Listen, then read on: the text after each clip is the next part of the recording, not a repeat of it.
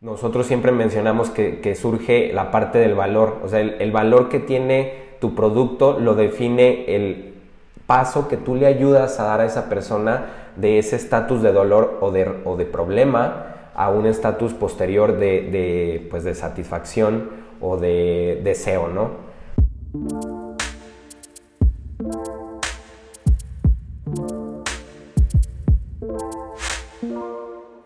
Hola a todos, escuchas, bienvenidos a un nuevo episodio de Oficina General, el podcast donde hablamos del impacto cultural y económico que tiene el diseño y exploramos un poquito la forma en la que podemos cambiar nuestra profesión de una enfocada al consumo, como la de ahora, a una que tenga un poco más de significado y función.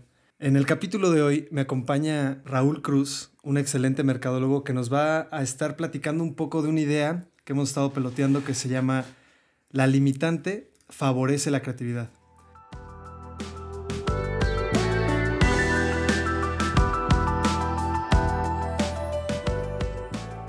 Raúl Cruz es un emprendedor digital especializado en mercadotecnia. Le apasiona muchísimo ayudar a los negocios a mejorar sus oportunidades a través de las redes sociales y el Internet.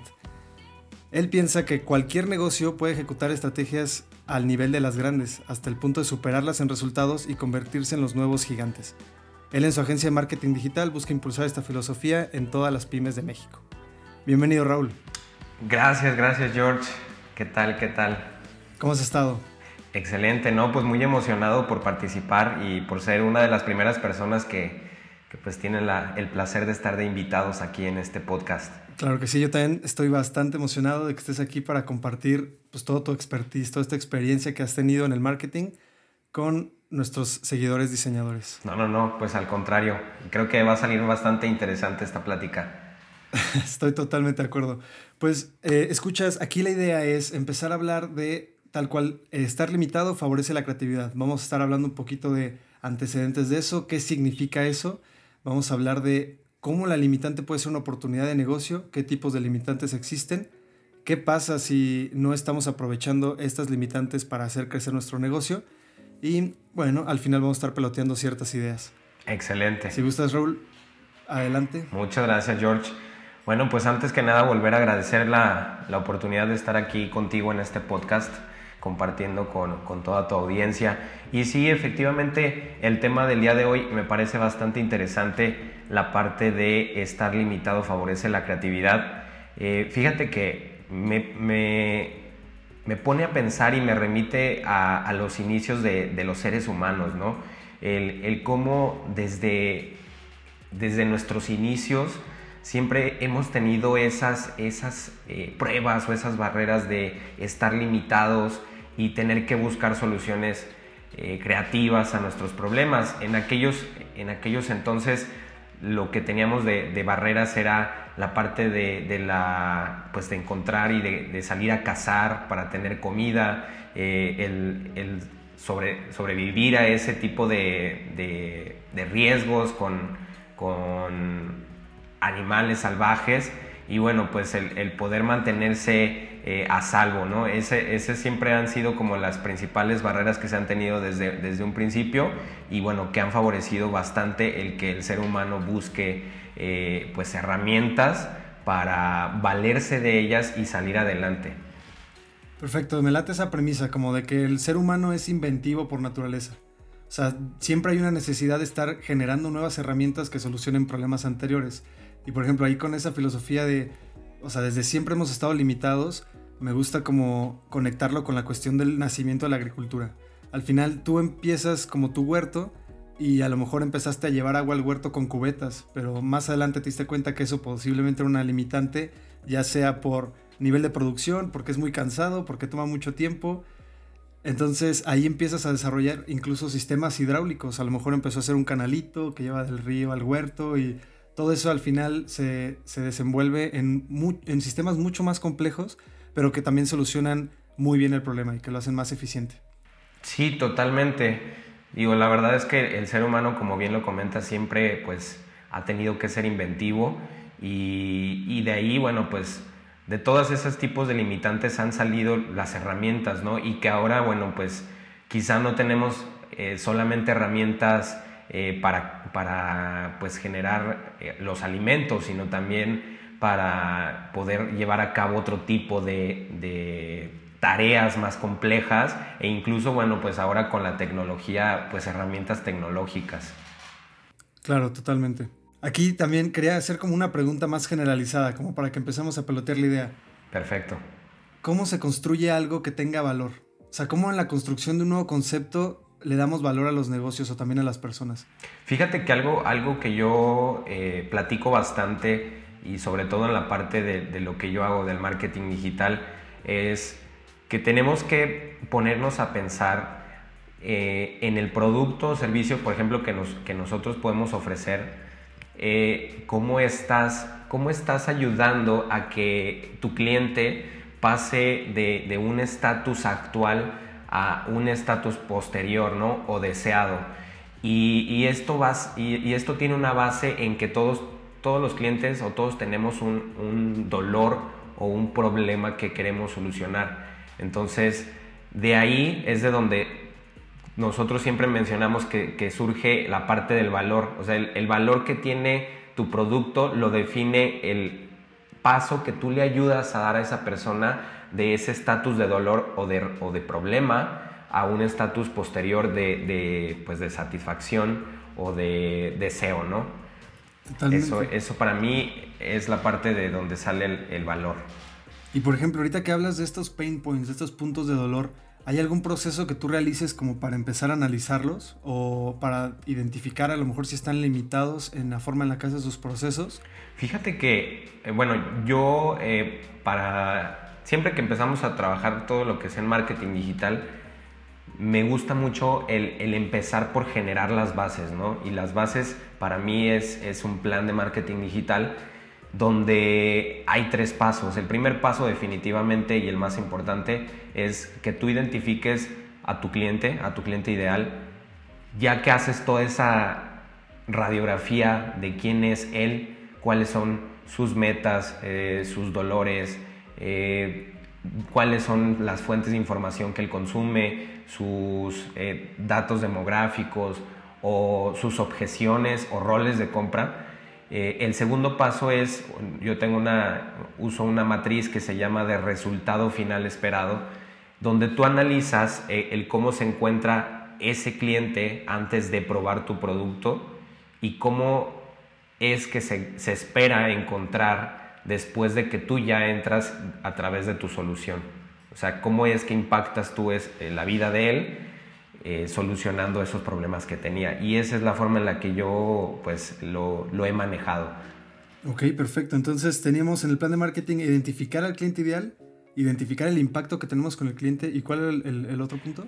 El, el, segundo es la parte de eh, la plantilla de resultado final esperado. Ah, ok. Y después de la, de la plantilla de resultado final esperado, que es donde, donde tú visualizas la transformación que tiene eh, tu cliente, eh, ya pasas a definir tu propuesta de valor, que básicamente es la, la, expresión en una oración de qué es lo que estás ofreciendo, a quién se lo ofreces y qué es lo que busca eh, cubrir esa persona a través de eso que tú le estás ofreciendo.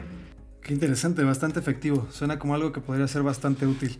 Y por ejemplo, en esta cuestión de la investigación que haces de tu plan de marketing, no sé si has notado si alguna vez existe alguna limitante que te imponga el mismo proceso de investigación o el proceso que tú hagas de tu solución. O sea, no sé si en ese aspecto, cuando ya empiezas a definir los resultados esperados o el impacto que vas a tener con el cliente, ¿cómo trabajas alrededor de las limitantes que obtienes de, de esta investigación? Fíjate que es, bastante interesante eso que comentas porque efectivamente siempre hay limitantes sobre todo, eh, bueno, te puedes encontrar con el cliente de la limitante de que, bueno, pero es que eh, pues yo no tengo forma de, de, investigar más acerca de mi cliente o es que no tengo información o, por ejemplo, ya cuando vas a empezar a, a, definir cuál va a ser tu, tu estrategia digital, pues empiezan las limitantes de los presupuestos o muchas, bueno, hay, hay un sinfín de, de, limitantes que pueden surgir en el camino, pero siempre debe, digo, siempre hay alternativas, ¿no? Yo, por ejemplo, cuando me dicen es que yo no, yo no tengo esa información, pues obviamente, y, y, cuando me dicen que tampoco tienen la posibilidad de como tal entrevistar personalmente a esas personas o a esos clientes, pues digo, gracias a la tecnología tenemos bastantes herramientas como, por ejemplo, algo tan sencillo como un Google Forms, donde puedes elaborar ahí una serie de preguntas eh, y mandárselas por medio de un link a las personas, ¿no? Y sin necesidad de que ellos estén directamente contigo, te pueden ayudar en, en responder esa información que tú necesitas. Totalmente. Y por ejemplo, en ese aspecto, ¿no existirá algo como limitantes dentro de las limitantes? Por ejemplo, ahorita que mencionas lo de los formularios, ¿no te has topado en alguna ocasión con que alguien te diga, híjole, es que no me abre el sitio web, o ay, es que mi internet está muy lento, ay, mi compu está muy viejita? Eh, ¿cómo, ¿Cómo llegas a descubrir esas limitantes antes de que sucedan o si nada más las utilizas como una oportunidad?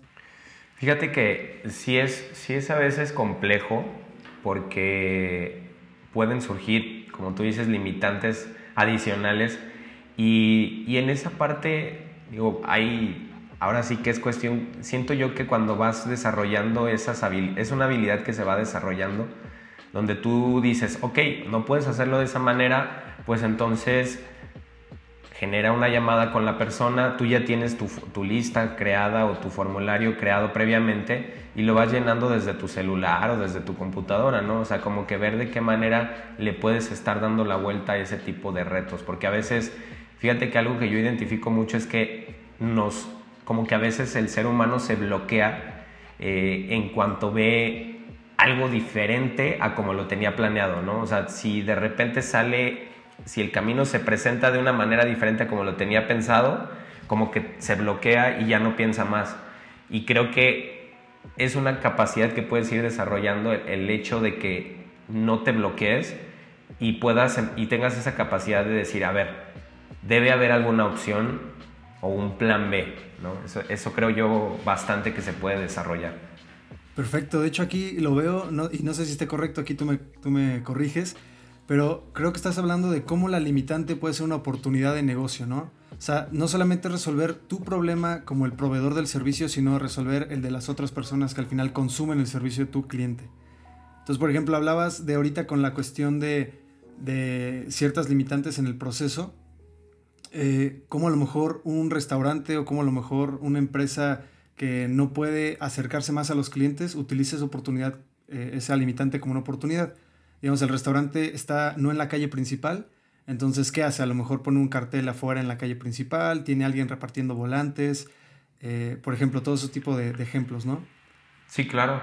Sí, lo, tenemos y son cosas que se han venido manejando desde, desde eh, pues ahora sí que a lo largo de la historia, porque, digo, no por nada surgió el perifoneo, eh, los carteles que ponían para anunciar eh, la llegada de los circos a los pueblos y todo ese, todos esos, esos, esas herramientas que bueno, ahora, ahora pues con la tecnología y el, mundo digital pues eso poco a poco se ha ido eh, cambiando por anuncios en internet, ¿no?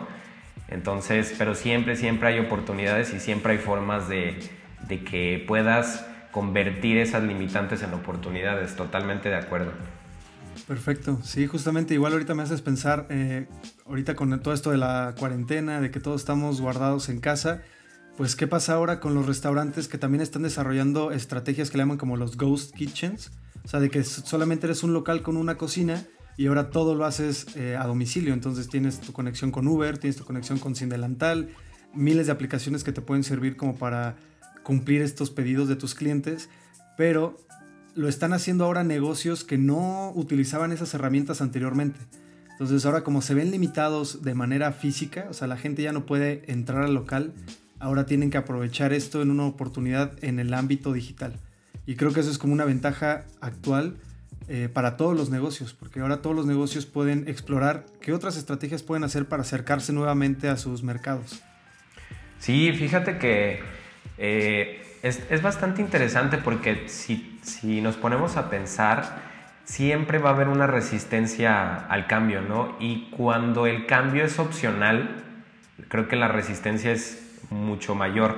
Eh, ¿A qué me refiero con esto? Porque esto de lo que comentas de la, de, la tendencia de, de que las cocinas fueran ya eh, pues incluso no tener un lugar físico donde puedan ir los, los comensales a, disfrutar de los alimentos, eh, pues era ya una tendencia que se veía venir. Sin embargo, creo yo que tenía bastante resistencia por parte de los negocios o de los restaurantes tradicionales, porque siempre existe esa parte de no, pero es que no es lo mismo y es que eh, no hay nada como la experiencia de que venga la persona y esté aquí directamente en el local, etcétera, ¿no? Y con esto que pasó de la, de la pandemia, pues obviamente cambia totalmente toda la situación y obliga a que estos restaurantes y a, que todos esos que tienen como esa resistencia tengan que empezar a adoptar ese tipo de prácticas, porque si no se adaptan, pues vienen consecuencias, ¿no? Que ahorita, un poquito más adelante, creo que vas a hablar de, de esa parte. Totalmente. Antes, antes de entrar justamente a esa etapa, es esta pregunta. ¿Cómo ahora va a evolucionar esta cuestión de la experiencia a distancia? Me gustó que sacaras ese término porque hay muchos restaurantes, hablando totalmente de ese tema, que tienen las estrellas Michelin y todo esto. O sea, ¿qué pasa con los restaurantes que venden experiencia culinaria? De que tienes que ir al restaurante, disfrutar el trato del mesero, eh, disfrutar los olores que salen de la cocina, a lo mejor que el mismo chef se presenta en tu mesa. Eh, no sé si has podido en algún aspecto pensar qué podría suceder con esas experiencias, cómo las trasladaríamos a los hogares de las personas o en qué otras circunstancias podrían aplicar. Fíjate que eso que me preguntas está bastante interesante porque derivado de todo esto, digo, he estado viendo casos súper súper interesantes, ¿no? Que a mí realmente me, me, emociona el, verlos, el ver esos casos, porque, digo, hay, hay, restaurantes en, o creo que en México también ya lo estamos haciendo y bueno, yo también lo he visto en, o lo escuché en, restaurantes, por ejemplo, en Colombia, eh, donde incluso, como tú dices, esa, esa limitante de decir ya no puedo llevar la experiencia que, de que la vivan directamente en, mi negocio, eh, muchos han optado por incluso llevar ya, eh, generar paquetes de, con sus mismos insumos, por ejemplo, para pizzas, te, te, empaquetan todos los, todos los ingredientes que tienes que considerar para generar una pizza y te los mandan totalmente empacados a tu, a tu domicilio para que tú esa experiencia la recrees en tu domicilio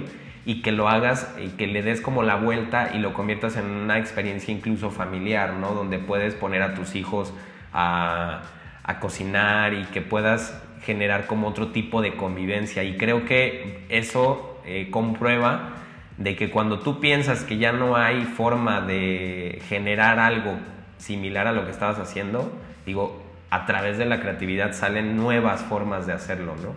Claro, eso está muy interesante y yo creo que va a ser muy benéfico para las empresas que ya tienen un perfil como hogareño, o sea, que están muy enfocadas a la facilidad de la familia, a estar conectados con la familia y convivir, o sea, toda esta convivencia. Creo que a lo mejor este cambio en la experiencia ya del restaurante a la casa va a ser muy fluido para ese tipo de negocios. Pero va a ser interesante ver cómo a futuro le puede funcionar para otras empresas que, que simplemente venden el estatus de estar en el lugar, por ejemplo. Entonces va a ser bastante interesante. Sí, sí, sí, sí, va a estar, va a estar padre. Y, y bueno, también ya hay otras, eh, hay ideas de gente que acerca de los restaurantes precisamente, donde, por ejemplo, están viendo la posibilidad de organizar eh, incluso algunos eventos ya cuando pueda volverse a reunir gente, donde hagan cenas para todos esos este, clientes que les ayudaron o que les estuvieron consumiendo durante esta eh, contingencia para generar como una manera de reconocimiento y una como, un, como si fuera un homenaje a todos esos héroes que, que son los clientes de los negocios que les estuvieron consumiendo durante esta situación y que les han permitido seguir eh, pagando esas nóminas, ¿no? Eso, ese tipo de, detalles se me hacen bastante interesantes como eh, posteriores a esto también. Claro, construir una especie de lealtad con la marca y todo este reconocimiento al cliente final, ¿no? Que es algo que también he platicado en otros capítulos de aquí del podcast, por ejemplo el de la experiencia precede a la marca, que trata de cómo tú la experiencia que le das al cliente de tu, en, tu negocio al final hace que se quede contigo. Y esa experiencia también es cómo tú tratas a tu cliente, a la persona que pues básicamente te da de comer. O sea, trabajamos para nuestros clientes, trabajamos para solucionar sus problemas o para hacerlos sentir mejor en, un ambiente determinado, ¿no? Sí. Yo creo que eso es bien importantísimo. Y aquí otro tema importante, eh, creo que hablabas mucho de cómo es aprovechar los recursos que se tengan a la mano y convertirlos en algo nuevo. No sé si a lo mejor en este proceso que has estado experimentando con las marcas eh, hay alguna especie de optimización o alguna adaptación, como mencionabas anteriormente, o qué tan sencillo es encontrar esta versatilidad como marca. Fíjate que otro caso también bastante interesante, por ejemplo, es las, son las agencias de autos. Eh, digo, no es un secreto que el sector automotriz ha estado pues en decadencia y sobre todo por la cuestión económica. Eh, y bueno, con esto pues ahora sí que les presentaste el reto más grande de su vida, ¿no? Donde ellos dependen de que la gente esté yendo a sus, a, sus agencias a, hacer las pruebas de manejo, etc. Y obviamente estás hablando de un producto que no, pues que no es tan fácil, de, no, es, no es que, no es como de una necesidad básica, ¿no? Que puedas ir a comprar y tan fácilmente, sino ya estás hablando de productos de, pues de valores pues bastante considerables, donde representa un reto mayor. Y, a mí algo que también me parece bastante interesante es cómo, cómo se, se empezaron a adaptar rapidísimo todos y, y de inmediato empezaron a ofrecer eh, servicios o pruebas de manejo a domicilio, ¿no? De no salgas de tu casa, nosotros te llevamos el coche, ahí lo pruebas eh, con todas las medidas de seguridad y, y, que incluso tú antes dirías, bueno, es que no me puedo imaginar el que pueda generarse una transacción de un coche a través de una página de internet, ¿no? Eh, y ahora con esta situación, pues obviamente ya ves bastantes agencias que ya aceptan los, los apartados en línea, que ya la gente no tiene que salir para poder eh, hacer el, el, apartado de ese vehículo, ¿no? Y que es algo que totalmente no, no lo veías y que, y que te digo, si, si, fue, si hubiera sido una, una decisión opcional, pues sería más, hubiera habido más resistencia a, implementarlo, ¿no? Claro, y por ejemplo aquí con la cuestión de los vendedores que generalmente viven de que la gente llegue a la concesionaria, ahorita que hablas de los vehículos, y pues ellos te pasean por todas las opciones, ¿no? Te van preguntando cosas como, oye, tu presupuesto, ¿qué buscas? ¿Quieres salir de viaje? ¿Te quieres ir a la carretera? ¿Estés con tus hijos? ¿Estás solo? Y de ahí con eso te van mostrando un catálogo impresionante. Entonces yo aquí me imagino a futuro, posiblemente en la experiencia tecnológica, cómo ir descubriendo estos perfiles de usuario previamente eh, para darles la experiencia que ellos buscan en la página web, por ejemplo. Imaginemos que ahora entras al sitio web te hacen dos, tres preguntitas rápidas y ya te filtra el catálogo de vehículos para que tú conozcas las opciones, ¿no? De acuerdo a tus gustos. Entonces, a lo mejor eso que los vendedores lo utilicen como una palanca o a lo mejor como un apoyo para poder convertir a ese, a ese prospecto, ¿no? Y también ver, viéndolo en el aspecto de que em, no solamente los clientes están buscando que les vendas, sino que también conozcas sus problemas, ¿no? Totalmente de acuerdo, sí, y más, que nadie tú lo sabes y que tú hablas tanto acerca de la experiencia del usuario. Desafortunadamente siempre eh, pensamos y se, comete el error de diseñar las cosas pensando que, pues que, que todos van a tener las mismas necesidades, ¿no? Y creo que es un salto que se tiene que dar también en esta parte de empezar a personalizar. Eh, pues ahora sí que con base a los diferentes perfiles de clientes que puedes tener. Claro, estoy de acuerdo. Me voy a poner como fatalista. Voy a hablar un poquito de qué va a pasar con los negocios que no se reinventan. Yo aquí estoy pensando que el negocio que no se reinvente, se le termina el negocio. Va a desaparecer completamente, se va a atascar, va a llegar a un punto de estancamiento grosero. Te va a ganar la competencia porque al final estás compitiendo con cientos de otros negocios que a lo mejor sí están pensando esas estrategias para acercarse a su mercado y que luego por la facilidad la gente que tú ya tienes como cliente se van a ir con ellos por la comodidad de que ellos sí están acoplándose a la nueva forma de operar. Van a perder evidentemente por eso una gran parte del mercado y hasta que pues desaparezcas y quedes en la historia de, de las empresas. ¿Qué opinas tú al respecto, Raúl?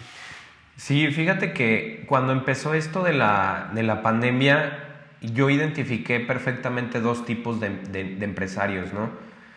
El empresario que, se quedó que se quedó inmóvil ante la situación y que simplemente decidió cruzar los brazos y decir, bueno, pues vamos a encerrarnos a nuestra casa, a esperar que este mes, lo digo entre comillas, pase rápido.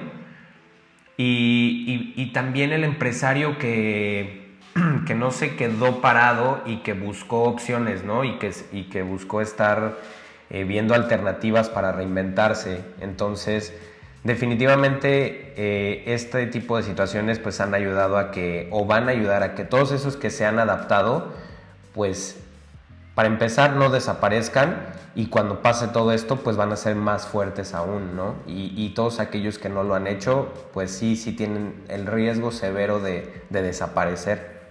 Totalmente, por ejemplo aquí hacemos, podemos hacer la relación directa con cosas como científicas, por ejemplo la teoría de la evolución de Darwin nos habla de que las especies que sobreviven son las que se adaptan. Entonces toda esa, esa dinámica, toda esa eh, filosofía como de adaptación la podemos llevar a los negocios, la podemos mandar al diseño, el que se va a adaptar en estos tiempos va a ser el que tenga el éxito, no asegurado, pero más fácil de acceso. Sí, sí, sí, sí, totalmente. Digo, eh, volvemos a lo mismo, todo tiene un origen eh, antropológico, ¿no? O nos, a todos nos podemos referir hacia la historia y tú mismo lo has comentado, desde el origen de las especies, aquella especie que no se lograba adaptar fácilmente era la que desaparecía. Y creo que algo que tenemos que también eh, tomar en cuenta para estar un poco más tranquilos y ponernos más a trabajar como seres humanos es que el ser humano se adapta fácilmente y que no es algo que se diga de ahora, sino que ya eh, la historia misma nos ha comprobado de que tenemos esa capacidad increíble de hacerlo, ¿no? Y que, que simplemente no hay que eh, dejarnos pues ahora sí que congelar o inmovilizar por el miedo y hay que buscar la forma de, sí ver que todo suceda y que se pueda readaptar lo que se tiene. Yo creo que para hacer toda esta cuestión de la adaptación no tenemos que esperar a que todo sea perfecto para empezar. O sea, no podemos estar esperando a que se junten las condiciones perfectas para meterme en un sitio web. Ah, o eh, tengo que esperar a que todo sea perfecto para lanzar mi video de YouTube. O todo, tiene que estar todo perfecto para lanzar un podcast, por ejemplo, en mi caso, ¿no? Eh, yo creo que lo importante es empezar, ir mejorando y haciéndolo totalmente incremental. O sea, a lo mejor empiezas eh, con poquitas cosas, pequeñas acciones que van construyendo ciertos escalones que te van a llevar a la cúspide. Sí. Y aquí hay una frase buenísima. Em, ahorita no tengo muy claro quién la dijo, me gusta pensar que fue mi papá, pero no, tiene que ser, no tienes que ser bueno para empezar, pero tienes que empezar para ser bueno. Entonces yo creo que eso es algo que, que ahorita me llevo de esta plática contigo Creo que está muy interesante el tema de cómo está las limitaciones que tenemos, ya sean físicas, económicas, técnicas, eh, a lo mejor interpersonales, eh, nos pueden eh, a lo mejor dar oportunidades nuevas de negocio, oportunidades nuevas de crecimiento y favorecer nuestra creatividad, que al final todas las soluciones son creativas. Sí, totalmente buena la frase y eso que comentas de la parte de ir mejorándolo, ¿no? Yo creo mucho en la... pues en el modelo de, iteración, donde efectivamente es eso que tú comentas, o sea, el, empezar a hacerlo con lo que tengas, como lo puedas hacer e irlo mejorando día con día, ¿no? Y eso vale muchísimo más que tratar de esperar, o sea, de no, de no empezar y esperar a que todo sea perfecto para hacerlo. 100% de acuerdo. Raúl, eh, ¿alguna otra cosa que te lleves de esta plática? Fíjate que, bueno, a manera de resumen, algo que yo me llevo de, esta charla que hemos tenido, eh, bueno, pues eh, son tres puntos, ¿no? El punto número uno es que, como decía por ahí también una frase, que lo único constante en la vida es el cambio y el que logra adaptarse más rápido al cambio es el que sobrevive, ¿no? Entonces, esa es una parte que yo creo que en todos los aspectos profesionales, personales, tenemos que considerarlo y no, no olvidarlo la segunda parte es de que las herramientas las definimos nosotros. Mucho se habla de que eh, los robots van a sustituir a los seres humanos y todos esos detalles, pero yo creo que la herramienta nosotros al final de cuentas la, la definimos. O sea, nosotros, el ser humano sigue teniendo ese, e, e, esa cosa diferente que permite que, que, le permite manipular y, y, definir qué es lo que va para qué va a servirle cada herramienta. Y el número tres es de que desde los inicios de la humanidad eh, pues obviamente se dio el trabajo eh, incluso el trabajo en equipo o sea las se generaron como los inicios de las comunidades para hacer que esa adaptación a las condiciones climáticas o a, los retos que se enfrentaban en, ese entonces, pues fueran más, más fácil, ¿no? Y creo que es algo que tenemos que volver a la raíz de generar o incentivar la colaboración entre, pues, entre todos, ¿no? Para poder generar esos ecosistemas que nos permitan dar ese salto hacia adelante y poder eh, superar este tipo de retos. Totalmente de acuerdo, qué excelentes ideas. Muchas gracias Raúl por compartir. No, al contrario. Pues quería agradecerle a todos los que escucharon el podcast el día de hoy. Recuerden, él es Raúl Cruz, lo pueden encontrar en Instagram como Rulo MKT, Rulo-MKT, Rulo Marketing, para encontrar mucho más contenido de todo esto. O sea, él habla mucho de marketing, como hablábamos al principio, su enfoque es eh, buscar para las empresas estrategias de negocio al nivel de las grandes. Él está muy, muy enfocado en impulsar la filosofía de, estas estrategias de marketing en todas las pymes de México. Entonces, si les interesa eso, por favor, denle ahí un, seguir en Instagram. También quiero agradecerle a los Patreons del podcast. Tenemos aquí a Rodolfo Raúl Pérez Serrano. Lo pueden seguir también en Instagram con su cuenta de usuario que es ro-pese, ro-pese. E. Y pues totalmente agradecerte, eh, Rodolfo, todo este apoyo que nos das aquí en el canal. Em, no olviden eh, seguir escuchando Oficina General en la página web www.oficinageneral.com. También nos pueden encontrar en Instagram, en Facebook, en Twitter para más contenido de la cuenta. Recuerden, nos vemos la próxima semana. Sigan siendo geniales, sigan haciendo un trabajo increíble. Nos vemos.